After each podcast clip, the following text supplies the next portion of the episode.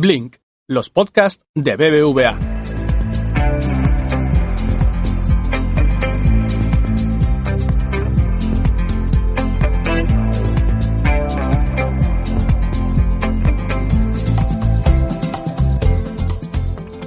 ¿Qué tal? Ya estamos aquí de vuelta otra semana con un nuevo capítulo de Blink, tu espacio semanal en el que tratamos los asuntos más actuales e interesantes de la economía, el mundo digital y la sostenibilidad.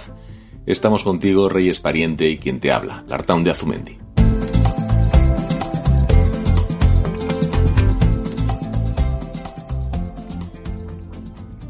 Hola Reyes, ¿qué tal todo?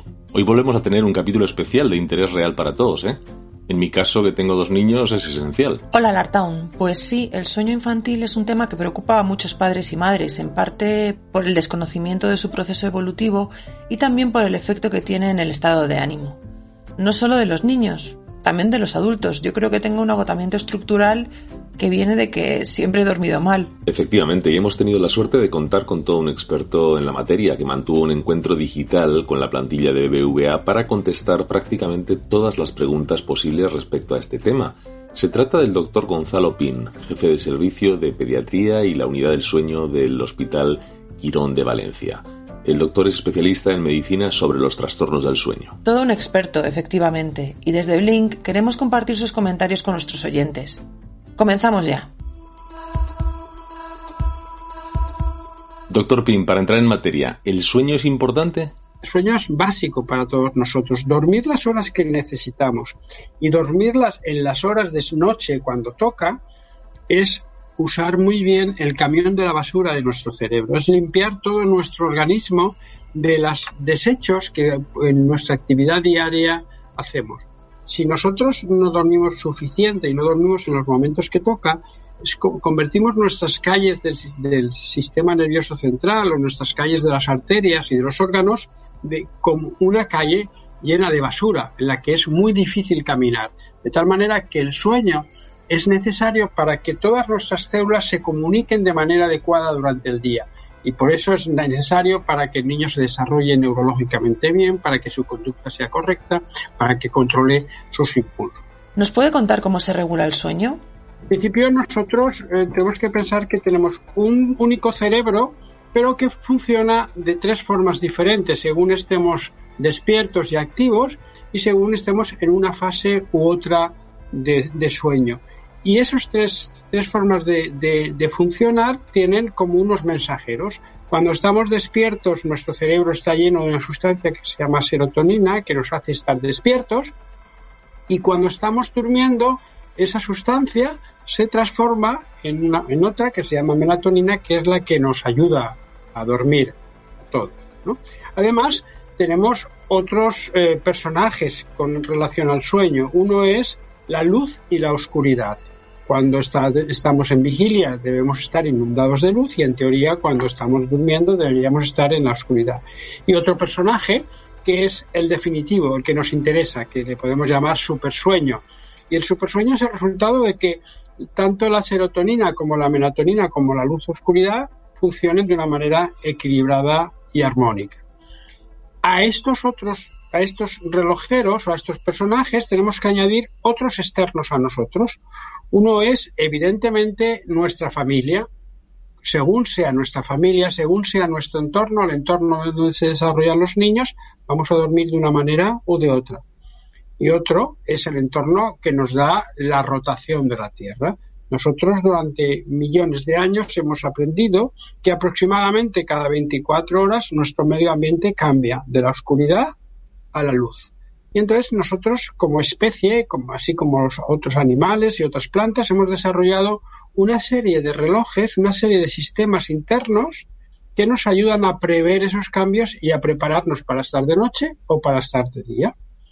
De tal manera que en realidad los niños y nosotros mismos tenemos como cuatro tiempos.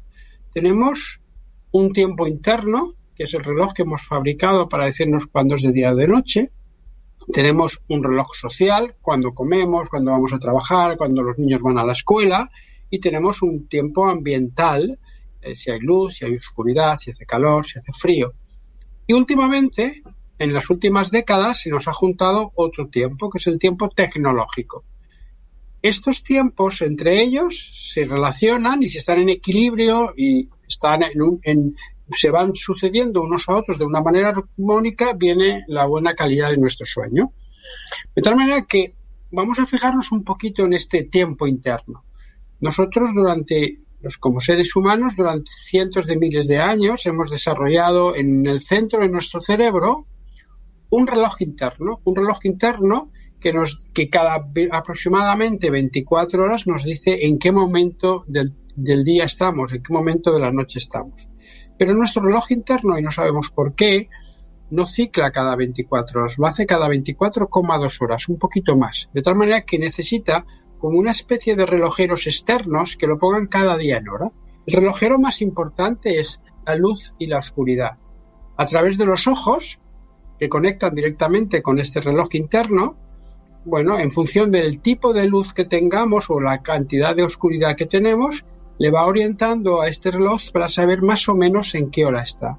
Otro de los relojeros que utilizamos para ponernos en hora cada 24 horas es cuándo comemos, cuándo cenamos, cuándo desayunamos. Al ingerir sustancias, introducimos en nuestro cuerpo una sustancia que se llama triptófano, que llega a nuestro cerebro, llega a este reloj.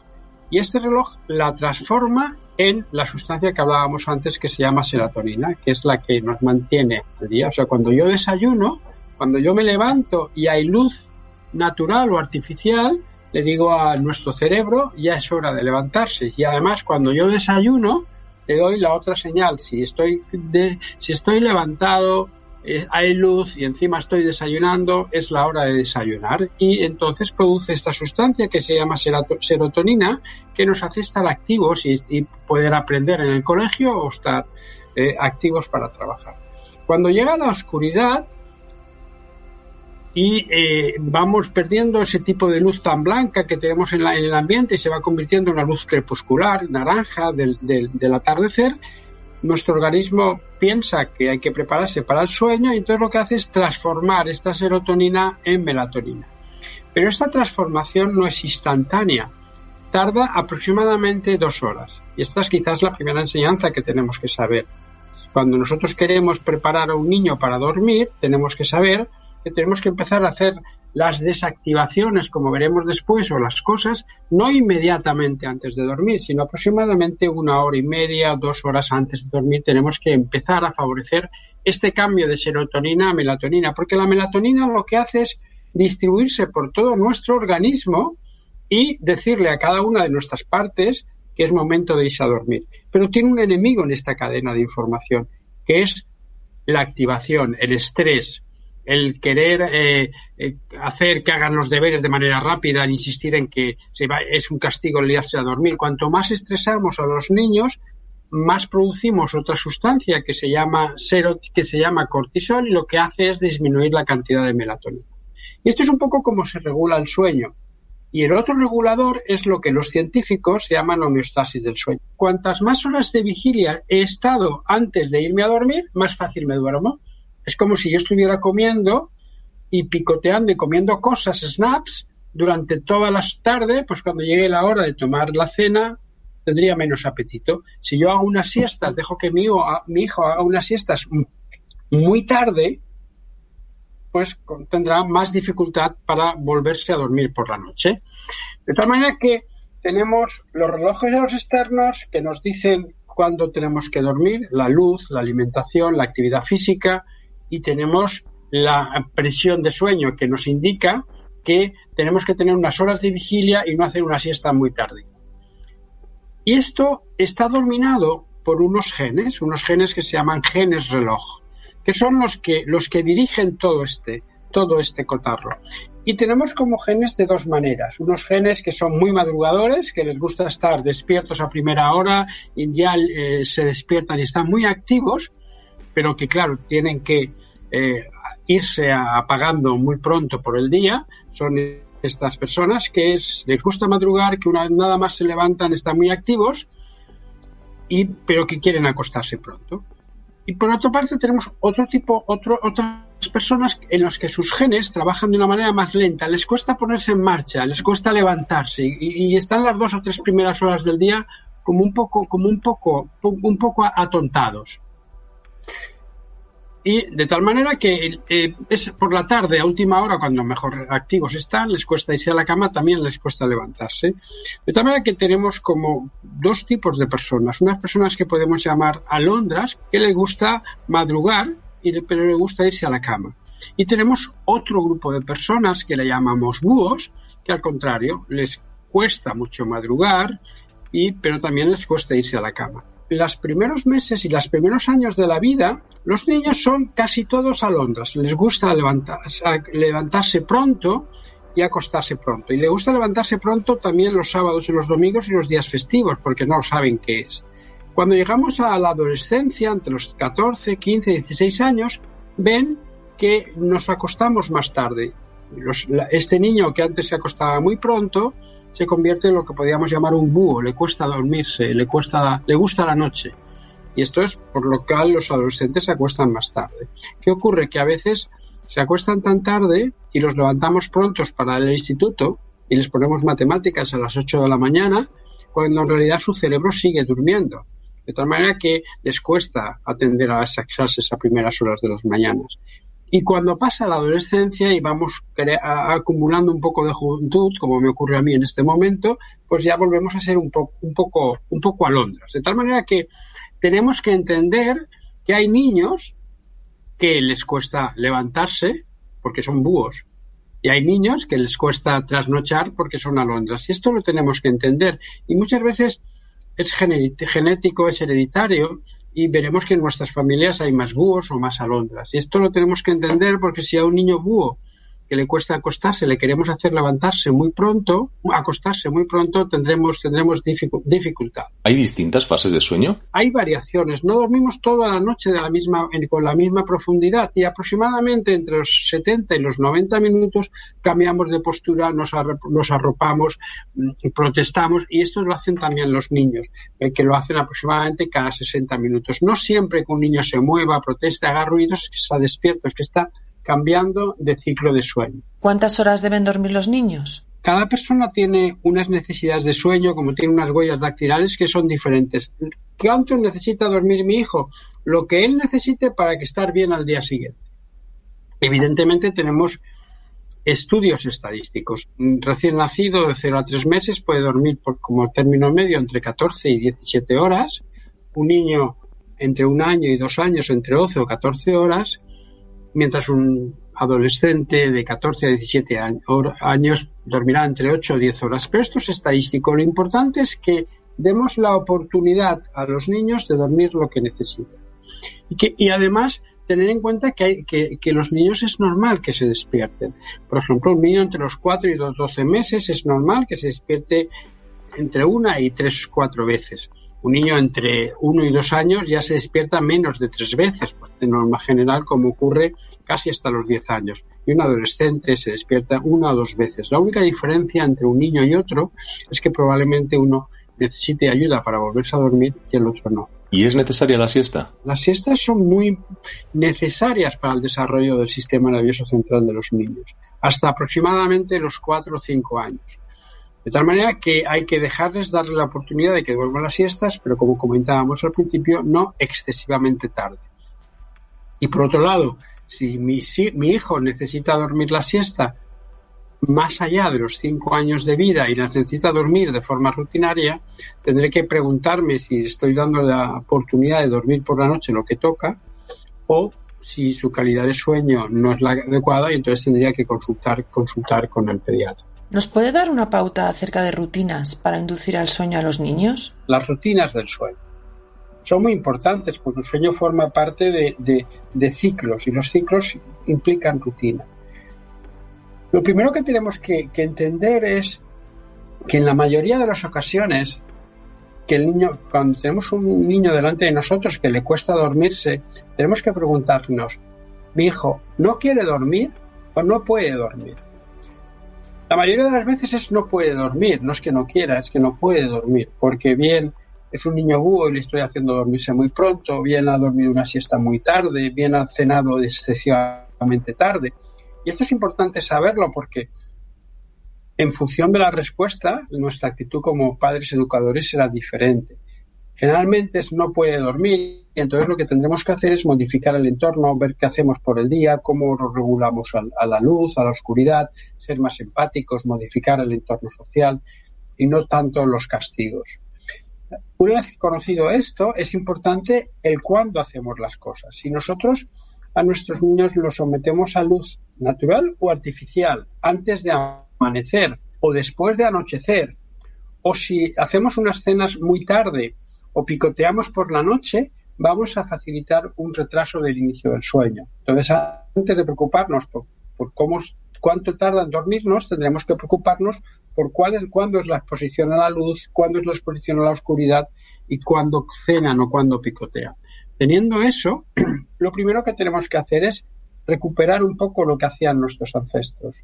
Durante cientos de miles de años, los seres humanos antes de irse a la cama, se reunían alrededor de una fogata que curiosamente es de color naranja, de color cálido, y hablaban tranquilamente a la luz del atardecer, que también es cálido y naranja. Y muchas veces nosotros lo que hemos convertido esta relación con luz naranja y de comunicación en una relación con luz blanca y de tecnocomunicación con los aparatos actuales. Con lo cual hemos introducido en las últimas décadas de nuestra vida un cambio enorme en el hábito del presueño, cambiando cosas que hemos hecho durante cientos de miles de años. Y queremos que esto se, regule de forma automática. Entonces, tenemos que hacer un tiempo de desactivación. Recuerden que les he comentado al principio que pasar de tener mucha serotonina que nos mantiene activos durante el día a mucha melatonina que nos haga dormir, tardamos aproximadamente entre hora y media y dos horas. Luego, una hora y media, dos horas antes de que queramos que nuestro hijo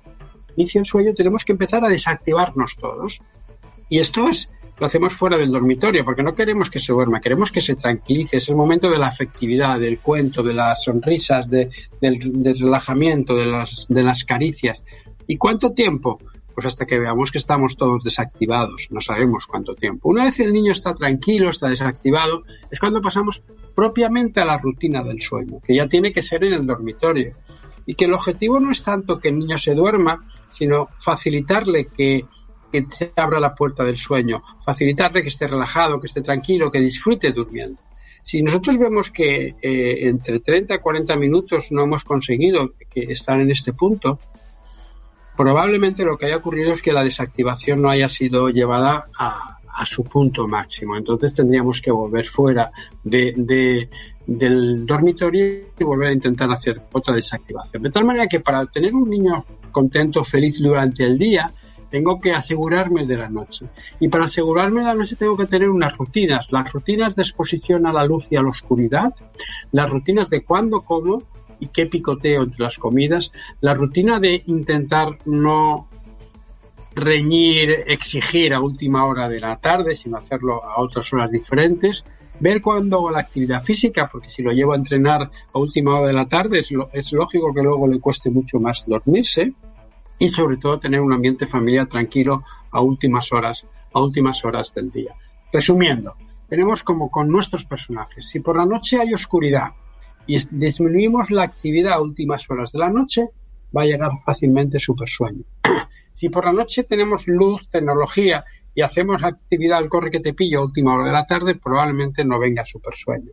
Y por el día, sí, hay luz a primera hora de la mañana, voy al colegio andando, voy a trabajar en bicicleta y me, hago cierta actividad física, probablemente mi carácter y mi capacidad de aprendizaje será mucho mejor. ¿La calidad del sueño puede ser peor o el sueño menos reparador en niños con determinadas patologías como hiperactividad o síndrome de Down? Los niños con trastornos del neurodesarrollo, como los niños con hiperactividad o niños con trastorno del espectro autista, tienen unas características diferenciadas con respecto al sueño. ¿Por qué?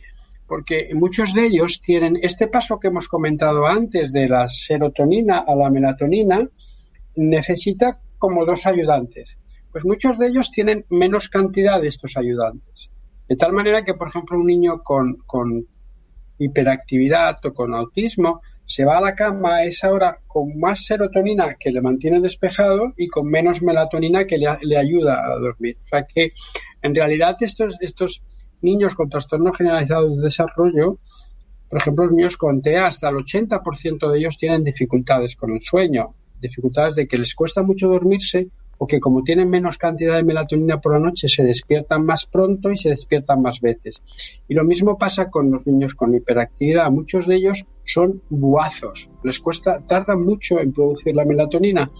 Y si no somos conscientes de estos, les queremos hacer dormirse muy pronto. Es como si a nosotros los adultos nos hicieran dormirnos a las 6 de la tarde pues sería difícil, ¿no? Entonces, lo primero que hay que hacer es saber cómo es el sueño de estos niños sin dar nada, ver a qué hora se duermen ellos espontáneamente, pero esto, insisto, especialmente en estos niños, es que no pueden dormir, no es que no quieran, y hay que tomarlo de esta manera. Y es cierto que los niños con síndrome de Down, por ejemplo, el 50% de ellos aproximadamente tienen problemas respiratorios con el sueño. Entonces, hacer un mecanismo de defensa, quiere decir, si yo duermo muy profundamente, la apnea va a ser más larga, mi oxígeno va a bajar más rápido y voy a tener más problemas. Lo que hace la naturaleza, que es muy lista, duermo menos profundamente para responder más rápido a la apnea. Como consecuencia, mis sueños de peor calidad, entonces la cosa se lía, pero lo que hace es aumentar la supervivencia. este tipo de niños no es un problema de conducta, no es un problema de que haya hecho las cosas mal, es que tiene, forma parte del cuadro. Hay que desculpabilizarnos como padres que muchas veces no todo el mundo nos echa la culpa. No, no. Esto tiene, generalmente, en muy raras ocasiones, en mi experiencia, los problemas del sueño de los niños son culpa de los padres. En todo caso, será culpa de nosotros, los sanitarios, que no hemos sabido educar e informar cómo funciona esto del sueño.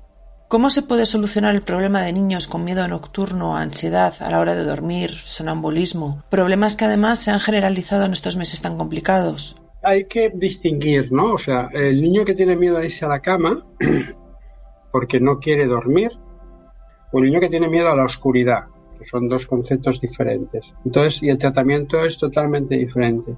Esto ha cambiado un poco con, el COVID. Vamos a, explicar un poco esto. primero, cómo ha cambiado la situación en el COVID y de ahí saldremos al sueño. Entonces, en realidad, cuando, cuando nos preguntan sobre el sueño y el COVID nos quedamos así. Bueno, no tenemos ni idea, cada uno opina, porque estamos aprendiendo mucho. Antes pensábamos hasta hace muy poco que el COVID era el culpable de, del sueño por el problema de ansiedad, pero hoy sabemos que además altera el ritmo circadiano, altera, también trabaja sobre los genes que antes comentaba que funcionaban. Con el COVID te tienes que plantear dos cosas. ¿Cómo puedo mejorar cómo puedo cuidar el descanso de los niños en estas situaciones y si este cuidar el descanso va a mejorar la respuesta, la respuesta del COVID. Antes hablábamos de que teníamos como cuatro relojes, muy, el, interno, el ambiental, el social y el tecnológico, que estaban muy bien distribuidos. Bueno, ¿qué ha hecho? y porque la salud es armonía. ¿Qué ha hecho el COVID? Los ha mezclado todos. Y entonces este, ese cuadro de cuatro tiempos tan claro que veíamos antes se ha convertido en esto. Ya no se relacionan tanto en sí, sino que hemos perdido un poco la frontera entre lo que es la vigilia y el sueño. Se ha mezclado todo y eso hace que los niños tengan dificultades en separarlo. Mira, nosotros hemos hecho una encuesta en niños españoles en 12.952 familias de cómo dormía su hijo antes del COVID y cómo dormía después. Durante el confinamiento ha aumentado mucho de un 3% que tenían pesadillas antes del confinamiento a un 14% que tienen pesadillas dentro del confinamiento. Y es, pero más, más datos tenemos, ¿no? Tenemos eh, datos de que, que ha producido en, el confinamiento. Pues fijaros que la mayoría de los niños se acuestan más tarde de las 11 de la noche durante el confinamiento, cuando antes, cuando antes eran, eran, eran muy, muy, muy pocos. Y la mayoría de los niños se levantan más tarde de las 9 de la mañana, cuanto antes era muy poco porque tenían en clase. Hemos producido un retraso de fase. Hemos la pregunta es, ¿se ha producido un retraso de fase de sueño? ¿O en realidad los niños se han acoplado a su reloj biológico normal y cuando están yendo al colegio los estamos poniendo a deshora de forma continua en lo que llamamos el jet lag escolar, que quizás esta sea, sea la razón y es algo que nos debe plantear cara, cara a un futuro. Fijaros cómo ha cambiado también el, gusto por irse a dormir de los niños, ¿no? Cuando al principio el 56% de los niños les gustaba irse a dormir, eso ha bajado al 33% durante el confinamiento. Y como el miedo le da miedo a dormirse solo, pues fijaros que eh, normalmente ha aumentado también un altísimo porcentaje, que ha pasado de, pocas veces, un 43%, durante el confinamiento un 33%, y eso se ha traducido en generalmente tengo miedo. Y ¿Tiene pesadillas? Pues como comentábamos antes, han aumentado enormemente las pesadillas durante la fase de, de, confinamiento. ¿Y esto, esto por qué? Bueno, porque hemos producido alteraciones en estos relojeros externos de la luz y la oscuridad. Durante el confinamiento lo que ha ocurrido es que hemos expuesto mucho menos a los niños, os ponemos menos a los niños a la luz intensa al mediodía porque están dentro de casa y sin embargo los exponemos mucho más a la luz intensa por la noche porque están con las pantallas. Es decir, que hemos invertido el orden natural de, exposición a la luz durante que teníamos durante cientos de años. Entonces, en el confinamiento, las personas que sigan estando en confinamiento, es muy importante que los niños estén cerca de las ventanas a la luz por las mañanas y que dos horas antes de, de querer iniciar el sueño quitemos las pantallas o al menos las traduzcamos a un, un, horario, un, tipo de pantalla con luz más de, noche. De tal manera que se ha roto este ritmo circadiano. Cuando yo pienso en el, en el sueño de mis hijos o en los miedos de mis hijos durante el sueño, tengo que jugar con este puzzle que les he puesto aquí. Tengo que jugar como cuando les doy de comer, cómo juego con la luz y con la oscuridad. Tengo que saber si mi hijo es búho, con tendencia a dormirse tarde, pues alondra con tenderse a despertarse pronto. Tengo que ver qué hace en el cuarto a últimas horas del día, cuándo hace, cuándo hace deporte, cómo ha roto sus relaciones sociales que eran muy importantes, sobre todo en la adolescencia, y ahora se han perdido, y bueno, cuáles son las dosis de tabaco y de otras cosas que, toma. Es decir, que no hay que investigar solo la noche, tengo que investigar más cosas, cómo es el día. Y además ahora tengo que tener en cuenta el coronavirus que altera el ritmo circadiano de esta forma. De forma que eh, mis hijos están durmiendo mucho peor desde el confinamiento, absolutamente normal. Es una respuesta. Lo que yo tengo que hacer es intentar hacer más hincapié en estos relojeros externos que ayudan a nuestro reloj, como es la luz, como es el momento de comer y como es la actividad física. Más allá de la situación concreta que estamos viviendo, ¿cómo se pueden diferenciar terrores nocturnos de pesadillas? Distinguir las pesadillas con respecto a los terrores del sueño es muy importante porque la actitud es totalmente diferente. Hemos dicho antes que teníamos como dos tipos de sueño, un sueño no REM en el que la persona no mueve los ojos y un sueño REM en el que si nos acercamos a la persona que está durmiendo vemos que debajo de los párpados los ojos se mueven muy rápido como si estuviera viendo una película y en realidad la fase REM está viendo la película de lo que ha aprendido y ha vivido durante el día y lo está fijando en el cerebro, lo está guardando. Las pesadillas responden a esta fase de sueño, a la fase de sueño REM que es está muy relacionado con el medio ambiente, con lo que el niño ha vivido durante el tenemos mucho más sueño REM a última hora de la noche, en el último tercio de nuestro sueño. ¿De acuerdo? Los terrores nocturnos, por el contrario, se producen en el sueño no REM, cuando no estamos fijando en la memoria lo que hemos aprendido. Y esto ocurre casi siempre en el primer tercio de la noche. ¿De acuerdo? Los terrores del sueño se producen porque entramos en un sueño muy profundo y luego ese cambio de ciclo que hablábamos le cuesta un poco al niño. ¿De acuerdo? Entonces, primer punto. Si mi hijo tiene un episodio de, despertar, entre comillas, de agitación en el primer tercio de la noche, tengo que pensar que es más un terror del sueño. Si lo tiene en el último tercio de la noche, a las 5 de la mañana, a las 6 de la mañana, tengo que pensar que es una pesadilla. ¿De acuerdo? Oigo el grito de mi hijo, lo ve, voy a la habitación y entonces, antes de mirar a ver qué hora es, entonces me fijo en la actitud de mi hijo. Si cuando yo llego a la habitación lo intento coger, mi hijo cada vez que lo coge se pone más nervioso, como si no me reconociera, estamos en la fase de sueño no REM, porque él en realidad es un cuerpo despierto con un cerebro durmiendo. Y yo en ese momento soy una persona ajena, no me reconoce. Por el contrario, si yo voy y mi hijo está desesperado chillando y me lanza los brazos, me reconoce, estamos en la fase de sueño REM, es una pesadilla. Lo otro es un terror del sueño y esto es una pesadilla. ¿De acuerdo? Y la tercera cosa para repetir, para recordarlo al día siguiente, para diferenciar es, si yo al día siguiente el niño me dice o yo le pregunto y se acuerda de lo que ha acontecido, esto tiene relación con el sueño REM, es una pesadilla. Si yo le pregunto y me mira como diciendo, ¿de qué hablas? Yo no he tenido ningún problema esta noche, en realidad era un cuerpo despierto pero con un cerebro durmiendo, con lo cual no tiene conciencia al día siguiente. ¿Correcto? Además, como no tiene conciencia al día siguiente, no sufre. En el terror del sueño, el niño no sufre, porque está durmiendo. Sufren los padres, lo ven ahí. Pero, no, pero él no. No tiene ninguna consecuencia al día siguiente. En la pesadilla, sí, porque tiene relación con lo que ha vivido durante el día y él es un cerebro despierto que está sufriendo. ¿De acuerdo? Entonces la actitud es totalmente diferente. En el terror del sueño, si no son excesivamente frecuentes, y si son frecuentes hablaremos después, si quiere, no hay que hacer nada. Ir, asegurarnos de que no se golpea, porque a veces los niños se golpean de manera inconsciente, sujetarlo sin apretarlo, no hablar, no decirle nada, porque cada vez que yo le hable, lo voy a citar más, porque soy un extraño que le está intentando hablar. Duran entre 5 y 20 minutos y después se van calmando. ¿De acuerdo? A la pesadilla tengo que ir tengo que cogerlo, tengo que calmarlo. Y si son excesivamente frecuentes, tendré que pensar qué ocurre en el colegio, cuánta televisión ha visto, en qué programa se ha metido, etcétera, etcétera. Son dos cosas totalmente diferentes, ¿vale? Una tengo que atender y otra tengo que vigilar. ¿Correcto? Si los terrores del sueño son excesivamente frecuentes, tendré que intentar ver qué ocurre.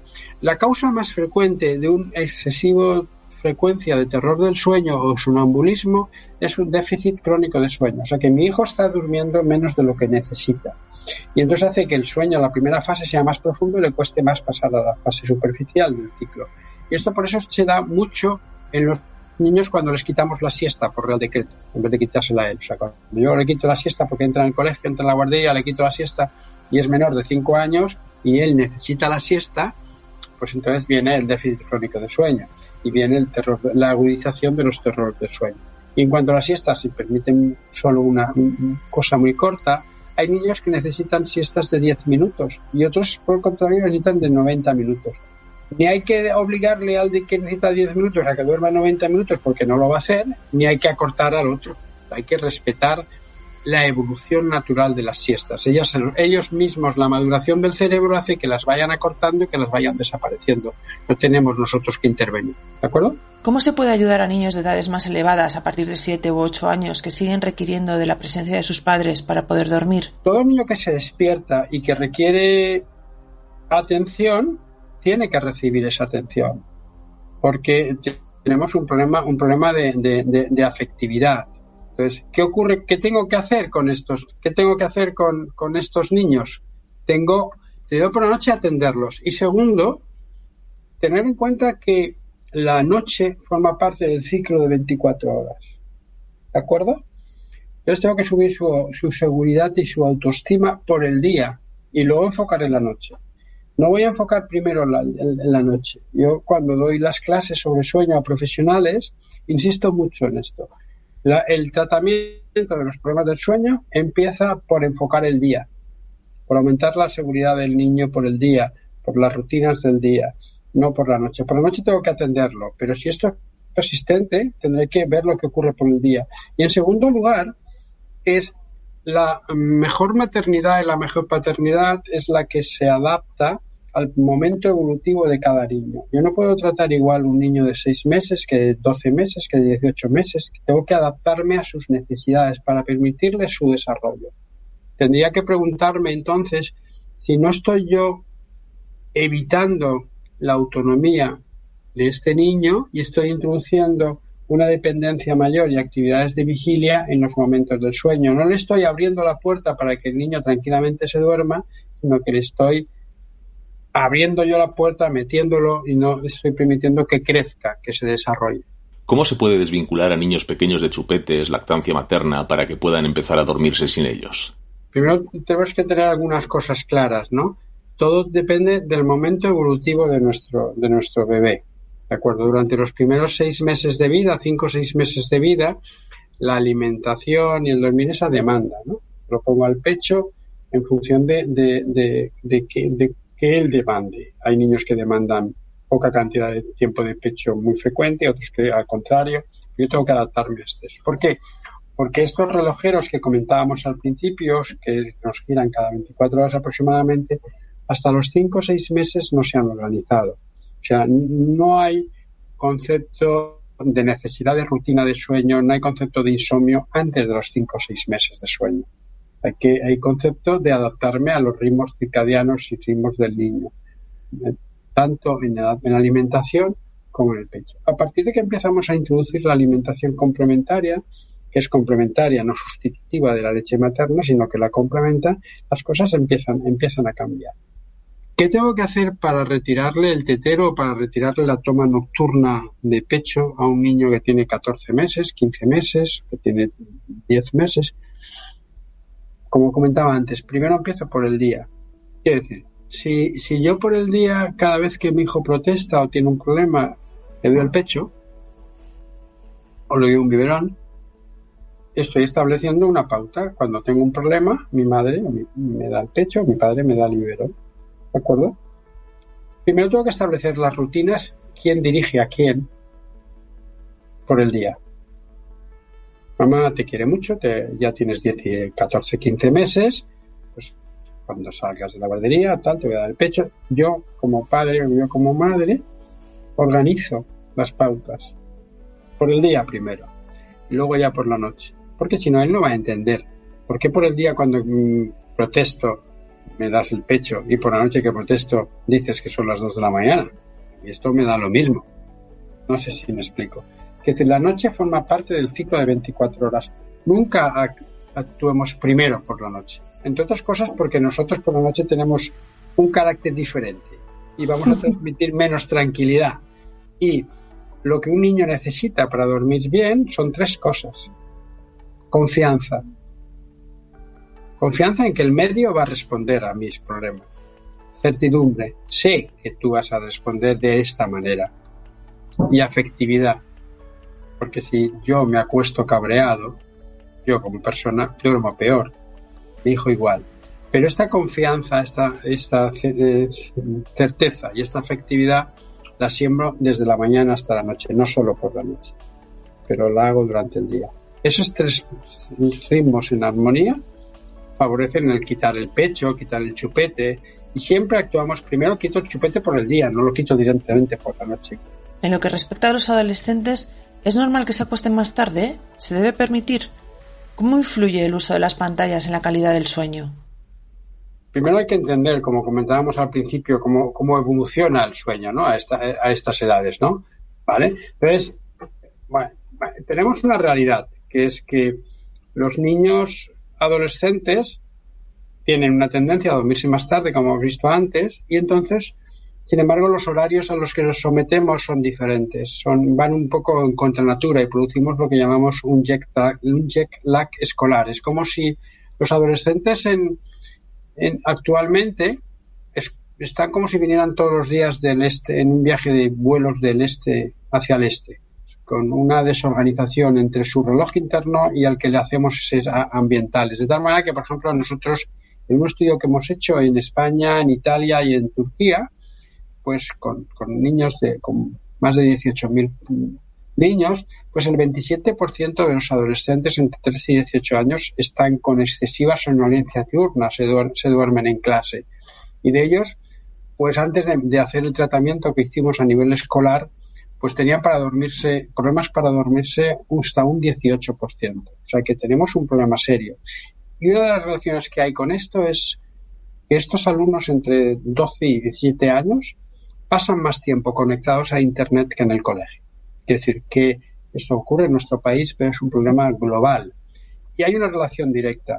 A más horas de tecnología, más dificultades con el sueño, especialmente cuando esa tecnología se utiliza dos horas antes de acostarnos.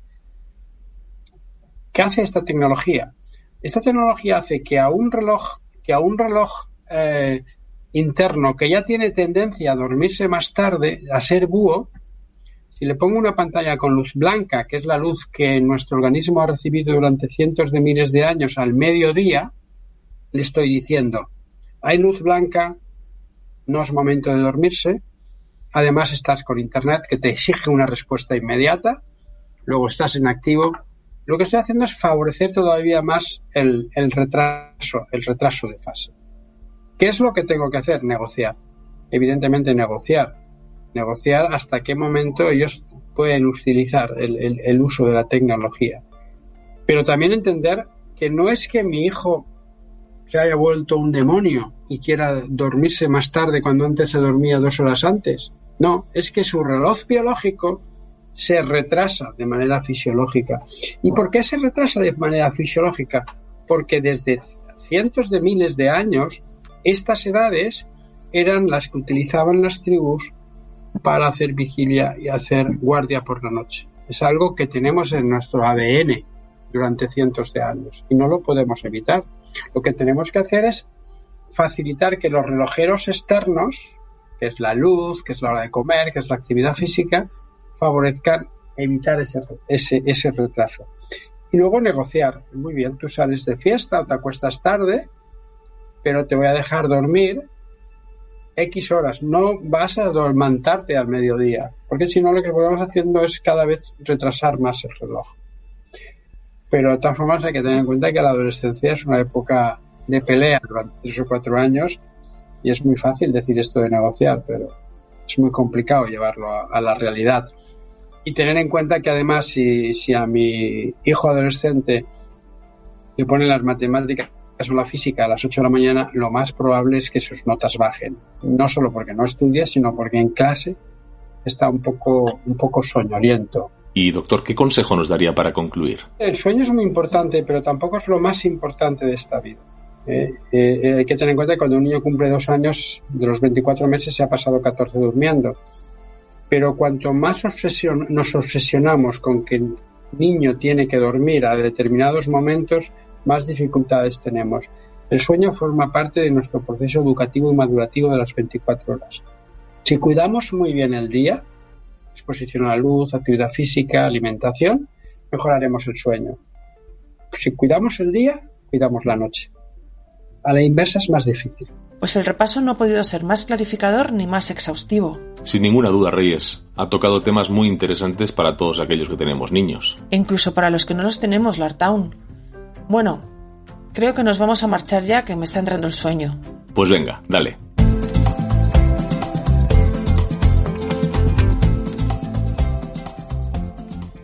Lo dejamos aquí.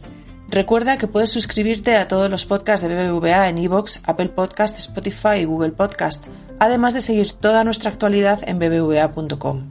Y si quieres, puedes también contactarnos a través del correo electrónico bbvapodcast.bbva.com y enviarnos así tus sugerencias y opiniones acerca de Blink. Volvemos a encontrarnos dentro de muy poquito. Cuídate mucho.